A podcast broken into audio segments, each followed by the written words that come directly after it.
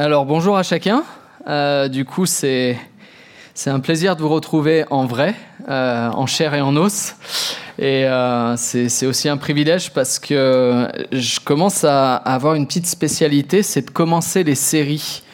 Donc on a une nouvelle série. Merci Ella, c'est une trop bonne idée.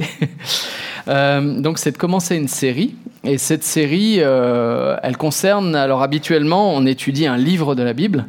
Et là, on va étudier un personnage de la Bible et différentes facettes de la vie euh, de ce personnage. Alors si je vous dis euh, inconstant et impulsif, à quel disciple est-ce que vous pensez? Pierre. Sûr? D'accord. Euh, donc maintenant, si je vous dis Pierre, à quoi pensez-vous? Caillou. Juste. Roc. Euh, lance-pierre. Quoi d'autre? Église? Pourquoi église? Ouais, super.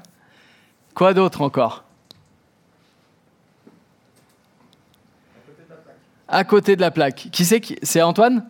Alors, je vous présente Antoine par la même occasion. C'est quelqu'un qui est que j'aime énormément et je suis content parce qu'ils nous ont rendu visite aujourd'hui avec euh, sa cousine Joséphine et André que, que vous verrez, euh, euh, que vous avez vu à côté d'Antoine tout à l'heure. ouais, à côté de la plaque. En fait, c'est hyper vrai. quoi d'autre encore? Si on pense à Pierre, il y a plein plein de passages hein, avec Pierre. Hein. Trahison. Bah, c'est le tableau, il commence à être sombre là. Hein. Donc, à côté de la plaque, trahison, quoi d'autre? Marcher sur l'eau ou euh, couler, selon? ok. ouais, c'est vrai, c'est vrai. Quoi d'autre encore? Vous voyez d'autres choses? Ouais. C'est ça. C'est ça. Ouais, ouais, ouais. Premier à avoir reconnu Jésus comme Messie. Euh, super. Quoi d'autre encore? Pêche miraculeuse.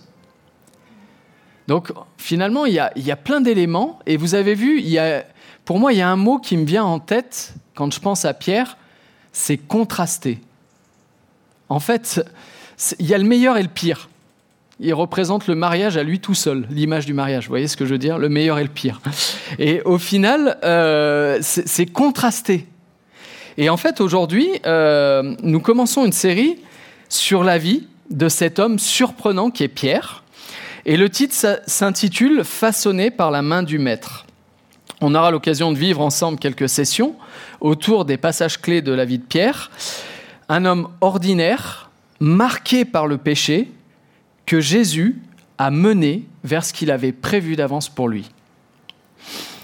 Il y a quelques mois, j'ai eu l'occasion de redécouvrir un peu mieux encore son parcours à l'occasion d'une étude que j'avais travaillée pour un congrès de jeunesse, et c'était sur la question de la réussite et de l'échec. Et en fait, il incarne les deux en même temps. C'est assez surprenant. Et euh, il y a un très bon livre d'ailleurs qui s'appelle L'échec, un premier pas vers la réussite de Claude Grandjean, et qui met en, lumière ce qui, à partir d'un homme ordinaire, a permis à Dieu de réaliser des choses exceptionnelles. Et, euh, finalement, en fait, euh, il, relate toute la vie de Pierre dans ce livre, et dans les heures les plus sombres, et jusqu'à ce que, progressivement, façonné par la main de Jésus, par la main du Maître, ils deviennent ce que Dieu avait prévu d'avance pour lui. Pierre, c'est un peu l'homme des contrastes. Il apparaît à la fois comme un homme fragile et instable et comme un roc. Jésus lui fait des promesses uniques, comme celle où il lui exprime qu'il est pierre et que sur cette pierre, il va bâtir son Église. Et parallèlement, tout au long de la vie de Jésus, Pierre va connaître des sursauts pour le meilleur et pour le pire, avec un point d'apogée lorsqu'il va renier Jésus par trois fois, comme Jésus l'avait annoncé. Il y a quelques années, quand je suis allé au, nord du lac de Galilée, c'était euh, à l'époque, je crois que oui, Joël m'avait euh, accompagné, et puis il y avait Camille aussi. euh, qui nous avait accompagnés. Et quand on est arrivé à Capernaum, la région où Pierre a vécu et où Jésus aimait se rendre, j'étais effaré de voir l'idolâtrie autour de la personne même de Pierre. C'était d'une idolâtrie absolue. Des statues énormes, euh, et en fait, ils, ont totalement dénaturé ce qui était considéré comme la maison de Pierre. Ils ont construit un énorme bâtiment, un énorme building. Et, euh, et au final, on voit vraiment que c'est comme si Pierre prenait, dans certaines traditions, la place de Dieu. Et pourtant, quand on va lire la vie de Pierre, on va voir que frappé par l'humilité, c'est ce qui va le rendre apte à servir Dieu. Il y a quelques années, quand je, euh, pardon, euh, je vous propose donc de lire euh, ensemble le premier texte relatif à la vie et au parcours de Pierre. Donc je vous invite à lire dans Jean 1, à partir du verset 35 au verset 42, on va le lire dans la version Summer, la dernière version. Merci à Jonathan pour la projection. Alors le lendemain, Jean était de nouveau là avec deux de ses disciples. Il vit Jésus qui passait euh, et il dit, Voici l'agneau de Dieu. Les deux disciples entendirent les paroles de Jean et se mirent à suivre Jésus. Celui-ci se retourna, vit qu'il le suivait et leur demanda, Que désirez-vous Rabbi, c'est-à-dire maître, lui dirent-ils, Où habites-tu Venez, leur répondit-il, et vous le verrez. Ils l'accompagnèrent donc et virent où il habitait. Il était environ 4 heures de l'après-midi. Ils passèrent le reste de la journée avec lui. André, le frère de Simon-Pierre, était l'un de ces deux hommes qui, sur la déclaration de Jean, s'était mis à suivre Jésus. Il alla tout d'abord voir son frère Simon et il lui dit, Nous avons trouvé le Messie, ce qui se traduit par Christ. Et il le conduisit auprès de Jésus. Jésus le regarda attentivement et lui dit, Tu es Simon, fils de Jonas, eh bien on t'appellera Céphas, ce qui veut dire Pierre. Alors là, on se situe au premier chapitre de l'évangile de Jean. D'accord? Euh, Et l'auteur pose le cadre et témoigne de l'identité de Jésus, de son œuvre, de la portée de son œuvre auprès de ceux qui l'accueillent par la foi. Et ensuite, il commence son récit en précisant le rôle de Jean-Baptiste à travers un échange entre une délégation de juifs envoyés de Jérusalem et Jean-Baptiste lui-même. Et certains s'interrogent s'il ne serait pas le Messie, ce fameux Jean-Baptiste.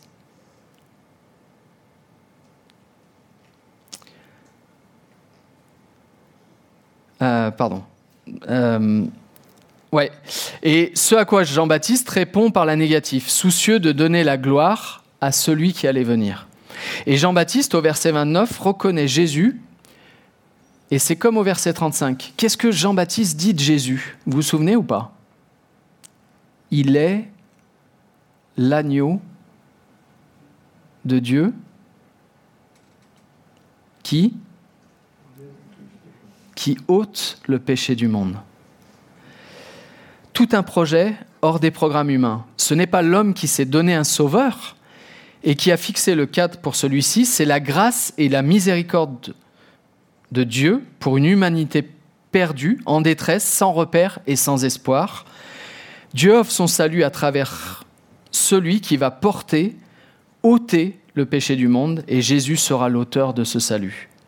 Alors de là, il envoie deux disciples, d'accord euh, Donc Jean-Baptiste envoie deux de ses disciples, et le texte nous parle d'André, qui au contact de Jésus ira partager la nouvelle à son frère Simon, on va dire Simon-Pierre pour faciliter les choses, lui exprimant la chose suivante, et là il révèle encore une chose impressionnante sur l'identité de Jésus.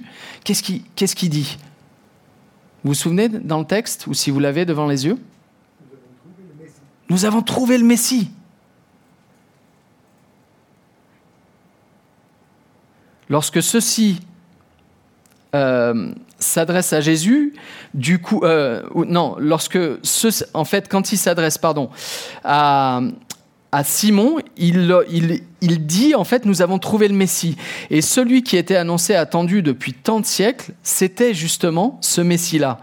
Et Jean ordinairement, se sert du terme grec Christ, mais là, il, il emploie le terme hébreu Messie afin de conserver exactement les paroles qui ont été prononcées par André, et il a soin de traduire ce nom parce qu'il écrit pour des Grecs. Ça veut dire qu'en fait, cette information qu'il va donner est de la toute première importance, elle doit être comprise par tous ceux qui l'entendent. Et l'autre disciple évoqué, parce qu'on a André, donc qui va voir son frère Simon, l'autre disciple, le texte nous dit pas qui est ce disciple. Mais si on fait un croisement des évangiles, on comprend en fait que c'est l'évangéliste lui-même, c'est-à-dire Jean, pas Jean-Baptiste, Jean, celui qui écrit l'évangile. D'accord? C'est un peu complexe, hein? Alors, je récapitule vite fait. On a Jean-Baptiste, précurseur de Jésus, celui qui annonce de Jésus qu'il est l'agneau qui ôte le péché du monde. Il voit Jésus, il déclare ça. Le, trois jours après, il est avec ses disciples, les disciples de Jean-Baptiste, et il leur montre Jésus en disant Voici l'agneau de Dieu qui ôte le péché du monde. Là, ces deux personnes, ces deux disciples sont qui? André, frère de Simon-Pierre, qui va voir son frère Simon-Pierre, et Jean l'évangéliste, qui va voir son frère, frère, non, Jacques, pardon. Et du coup, en fait, il se retrouve euh, dans une, sorte de spirale où, en comprenant qui est Jésus, systématiquement, inlassablement, en fait, ils, se, ils transmettent on a trouvé le Messie. Et c'est quelque chose d'énorme qui, c'est une révélation. Et l'autre, euh, donc du coup, à la suite du texte, il y a aussi la question, il sera aussi question de Philippe et de Nathanaël, mais ce ne sera pas notre sujet pour aujourd'hui. Donc, du coup, on a le rappel du schéma et la dynamique de témoignage, elle est tellement naturelle. Chacun trouve en Jésus la source d'espoir et de salut intendue. Il la communique, du coup, très naturellement aux autres et ils deviennent viraux, plus rapides et bien meilleurs qu'un simple virus. Et c'est à partir de là que Simon-Pierre entre en scène. Et ce texte, pourtant très court et particulièrement instructif, il nous enseigne des réalités qui devraient nous réjouir, particulièrement aujourd'hui, dans le contexte que nous vivons. Le premier point que je veux mettre en évidence et que je demanderai à Jonathan de, projeter, c'est que euh, Christ sait qui nous sommes et il connaît notre nom. Simon, c'est un homme ordinaire un simple pécheur, un homme sans relief, si on prend les critères du monde. Pourtant, Jésus le connaît et le lui indique.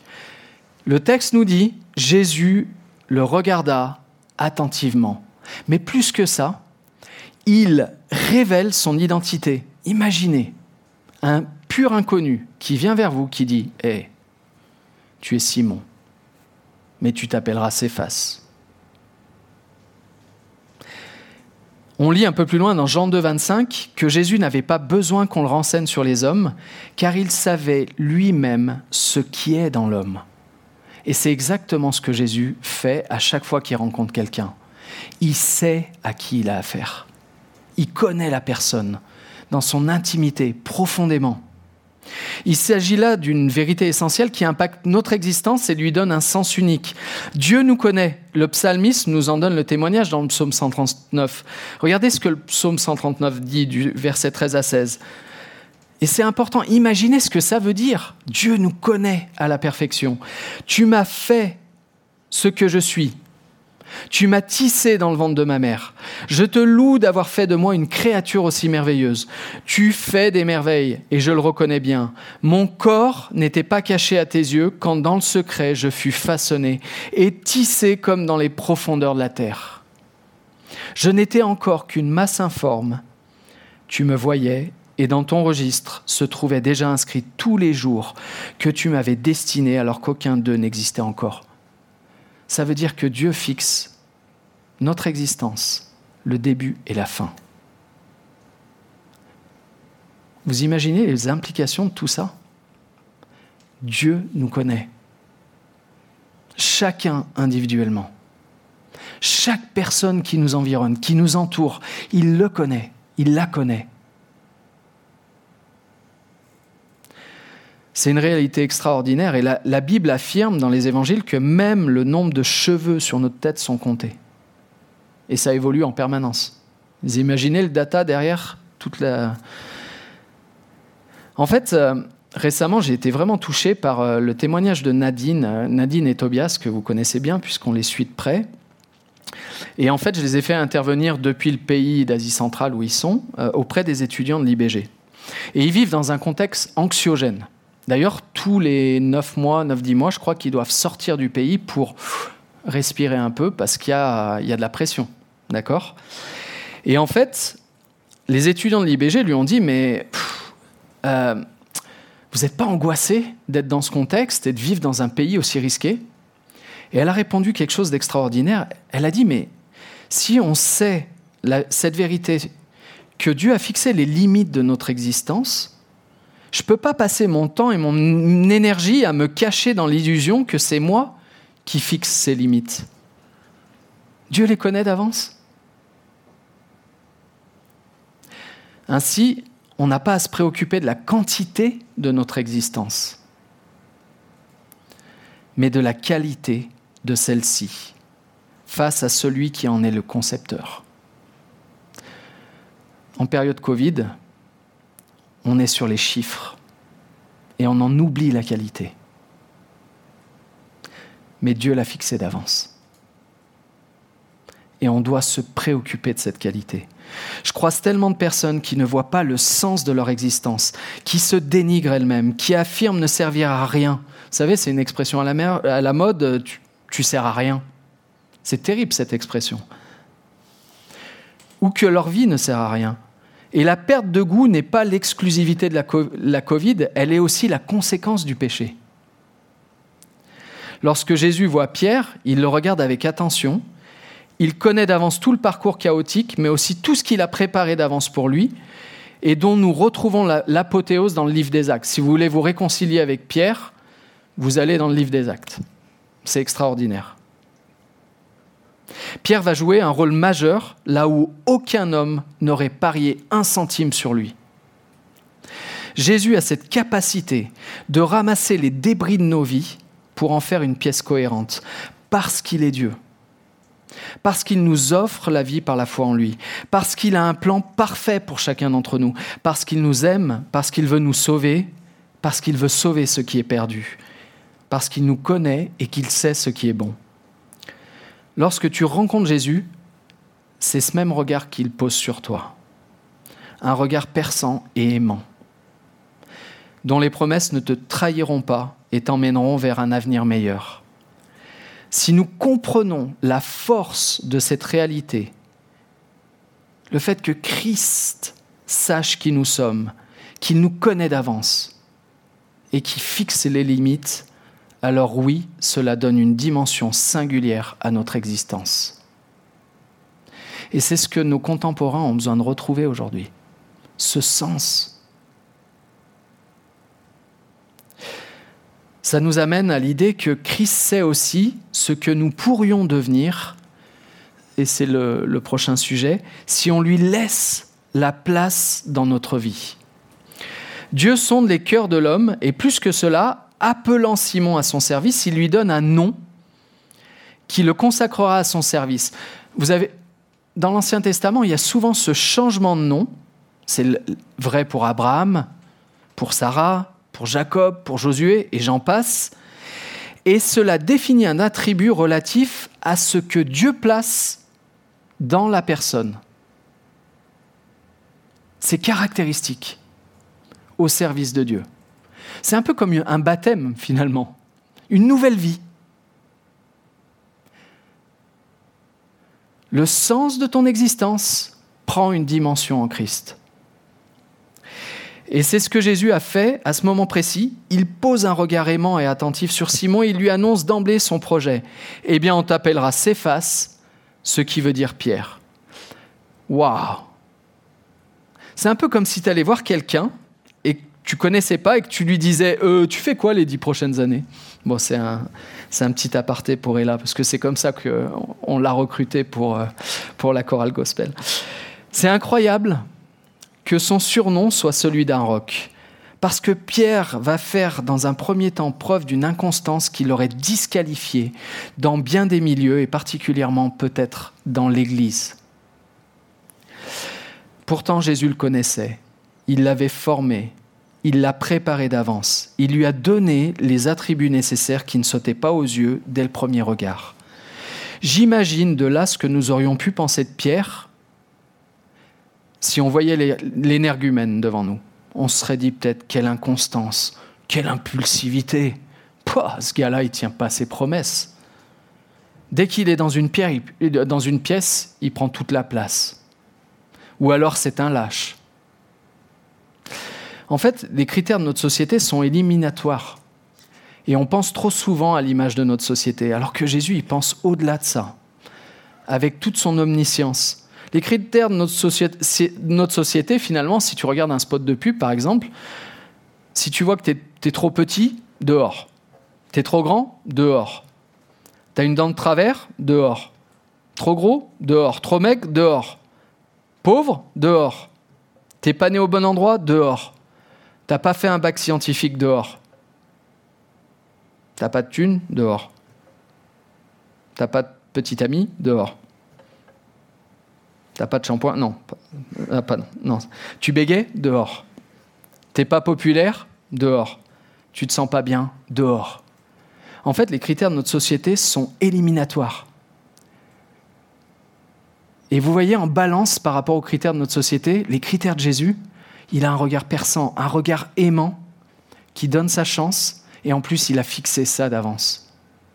Et en fait, peu de personnes auraient parié sur Pierre, auraient su reconnaître ce qu'il est en Dieu, ce à quoi, ce que Dieu avait réservé pour lui.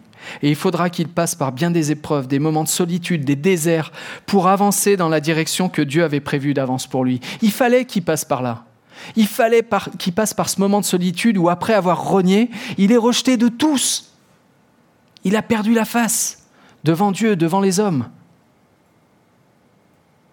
Seule l'œuvre de transformation opérée par Dieu pouvait conduire Simon à devenir ce Pierre que Jésus annonce. Il fallait que Dieu prenne la place. Nous sommes appelés à regarder nos vies et celles des autres à travers le prisme de Dieu. Et pour ce faire, cela veut dire qu'il doit prendre la place qui lui est due. Il y a un verset qui, à chaque fois que j'ai besoin d'encouragement ou j'ai envie, j'essaie d'encourager quelqu'un, je, je repense à Éphésiens 2.10. Nous avons été créés pour des œuvres bonnes que Dieu a préparées d'avance afin que nous les pratiquions. Vous étiez morts. Le début du chapitre commence comme ça. Vous étiez morts. L'œuvre de Dieu a fait que vous êtes aujourd'hui vivant en lui avec un projet derrière. Si on décortique, nous avons été créés, ça veut dire que ce n'est pas nous. Dieu l'a voulu. Pour des œuvres bonnes. Il y a un sens à tout ça, il y a un aboutissement à tout ça. Que Dieu a préparé d'avance. Ça veut dire qu'on ne les invente même pas. Dieu les a programmés. Il nous a donné les capacités pour les réaliser. Afin que nous les mettions en œuvre ça veut dire que nous sommes appelés non pas seulement à les reconnaître, mais à les vivre. Si nous retrouvons notre identité en Christ, alors nous retrouverons notre vocation. Si nous voyons l'autre à travers le prisme de Dieu, alors nous l'encouragerons à embrasser sa vocation. Ça implique bien des choses pour nous parce que, en fait, je réfléchissais à cette dimension puisque Dieu nous connaît d'avance, qu'il a un plan qui est prévu d'avance, la vocation d'une personne va au-delà des apparences. Quand je travaillais à Champfleury, il y a des jeunes des fois qui payaient pas de mine. C'était pas des beaux parleurs, c'était pas des beaux gosses, c'était pas ceux qui prenaient toute la place, c'était pas les plus populaires. Mais souvent, nombre d'entre eux par leur identité en Dieu, ont construit une vie solide et durable. Alors que, en général, celles et ceux qui ont voulu investir dans les choses terrestres, pas forcément durablement, mais au moins pour un temps, se sont totalement trompés et sont allés dans des mauvaises directions. Les critères de Dieu ne sont pas les nôtres. La vocation d'une personne va au-delà des apparences. Ça veut dire une autre chose, c'est que l'Église a une responsabilité. On a une responsabilité collective. C'est celle d'équiper dans la parole, que chacun puisse grandir dans la parole, de reconnaître en l'autre ce pourquoi il est fait. Et très souvent, ça passe par le témoignage d'un frère, d'une sœur, d'un groupe qui dit Hé, là dans ce domaine, mais tu m'impressionnes. On sent que Dieu t'a équipé dans ce domaine. Et je vous garantis, si on prend soin de regarder ces choses-là, on les voit et on les reconnaît. Ça devient d'une évidence incroyable. C'est la responsabilité de l'Église dans son ensemble de reconnaître les dons des personnes. Mais ça veut dire qu'il y a une responsabilité collective, mais aussi individuelle. C'est-à-dire qu'en tant que disciple, je suis appelé à prendre soin d'autres disciples. Je suis appelé finalement à euh, accompagner celles et ceux qui, qui, qui finalement sont, viennent, enfin les générations qui me suivent. Ça veut dire qu'on a une, on est un maillon dans la chaîne de discipula. Et ces maillons, ils sont étroitement imbriqués, étroitement liés. Et c'est une transmission de génération en génération. Ça veut dire que collectivement, individuellement, on a cette responsabilité les uns vis-à-vis des autres. Mais il y a une dernière chose, c'est que ça suppose de libérer le potentiel en investissant dans les personnes. On est appelé à faire en sorte que les personnes puissent exercer leurs dons. Il y a un décalage entre l'aspect humain de Pierre et le projet divin annoncé par Jésus comment un homme comme Pierre peut réaliser ce que Jésus lui annonce? Comment? Pas parce que Pierre le mérite, pas parce que Pierre en est capable, mais parce que Dieu a les clés. Et en fait, j'en viens au dernier point, c'est que Christ sait comment nous transformer pour devenir cette nouvelle personne. Christ a su comment transformer Pierre pour qu'il devienne cette nouvelle personne. Et quand si vous avez l'occasion, quand on voit le livre des actes et le rôle de Pierre à la Pentecôte, en Samarie, auprès des non-juifs, on voit en fait qu'il est la clé de ce que Jésus a annoncé au préalable. Toutes les promesses de Jésus vont se réaliser à travers ce témoignage, mais aussi tous ceux, toutes les générations qui vont suivre Pierre. Jésus a un plan pour Pierre, il lui parle en termes de projet de vie. Jésus connaît d'avance ce qu'il a réservé pour lui. Il n'attend pas que Pierre présente tous les critères de perfection pour les lui présenter, parce qu'il sait par quoi Pierre va devoir passer pour marcher vers la sainteté. Entre le moment où Jésus lui fait cette annonce et le moment où il va, Pierre va la réaliser, il y a un parcours chaotique. Et pour cela, Christ avait un plan, parfois douloureux, mais qui allait réformer la vie de Pierre d'une manière puissante. S'il passe pas par cette période de désert après le reniement, je crois qu'il ne peut pas être ce qu'il va être après. Fallait qu'il passe par là, pour que toute la gloire revienne à Dieu, pour éviter qu'il soit érigé en statue, comme on a pu le voir à Capernaum aujourd'hui. Parce que Dieu est Dieu et l'homme est à son service.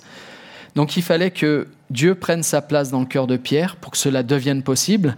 Et sans cela, ce serait l'échec assuré. Mais Dieu est un Dieu pédagogue. Alors, on va conclure, mais notre valeur prend sa source en Dieu. Si elle est déconnectée de Dieu et de son plan, elle n'est pas intrinsèque si elle est indépendante de lui. Si notre identité est déconnectée de Dieu et de son plan, c'est vain, c'est perdu. J'essaie de trouver une image, alors j'ai pas trouvé d'image super, mais ça parle. C'est un peu comme une clé sans serrure. Vous avez déjà eu une clé Elle sert à quoi?